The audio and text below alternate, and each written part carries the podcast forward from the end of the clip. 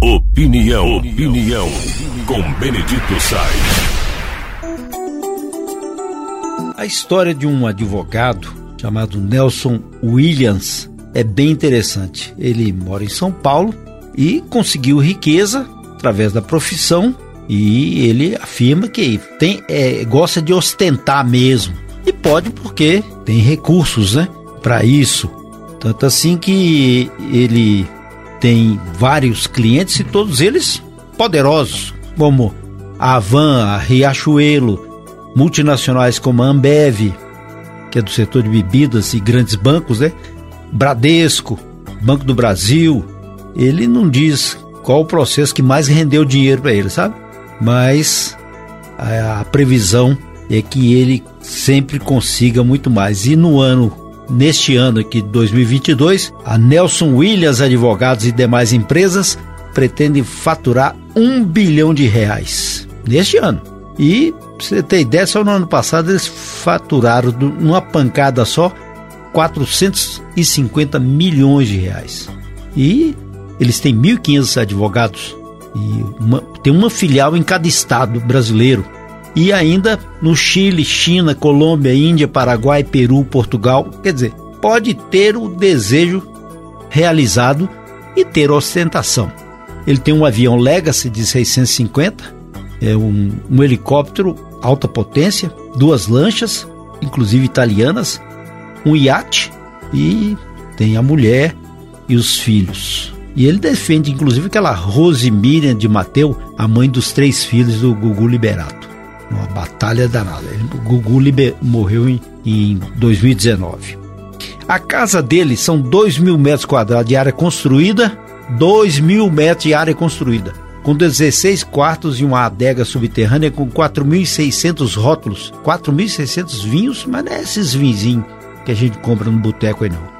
E a casa foi erguida em 1951, estilo chateau francês, piso de mármore, e tem telas de grandes pintores, Picasso, Portinari, de Cavalcante. Tem até uma peça de Brecht-Ré, cômodas que diz que pertenceu a Napoleão e sempre foi amigo do João Dória, muito companheiro dele. Tem 21 veículos da família, inclusive com, com três Bentleys e Roy Horses. Negócio assim de outro mundo. Essa ostentação que ele fala, eu não roubei, não preciso ter vergonha.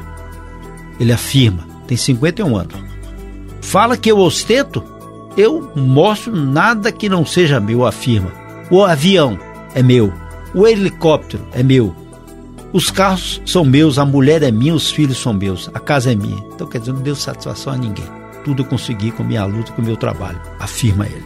Tudo na sociedade hoje a gente tem que entender que a ostentação, que é uma fórmula inequívoca de mostrar que a pessoa tem mais potência econômica do que o outro. Esse que é o viés perigoso e ele pode ser maior ou menor. Às vezes a pessoa tem apenas um carrinho, mas acha que é o dono do mundo. E às vezes a pessoa tem um carrinho, mas se sente igual a todo mundo.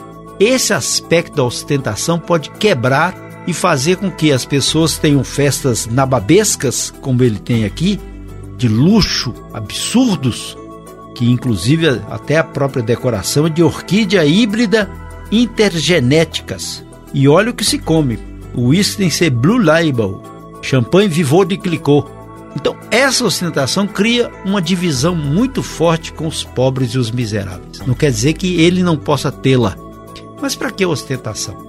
Por que tanta riqueza? Então, essa equação precisa ser revista no nosso mundo e a gente não quer que se tome dele porque Robin Hood é uma lenda. Mas de qualquer forma, poderia existir uma divisão social mas equânime para que tantos fiquem abandonados? Por quê? Será que ele não cita em nenhum, em nenhum momento aqui se faz alguma filantropia, se faz a doação para um, hospital filantrópico, para um asilo, se ele ajuda algum? Não, só mesmo a opulência na babesca. Aí que está o defeito humano e a falta do humano, infelizmente.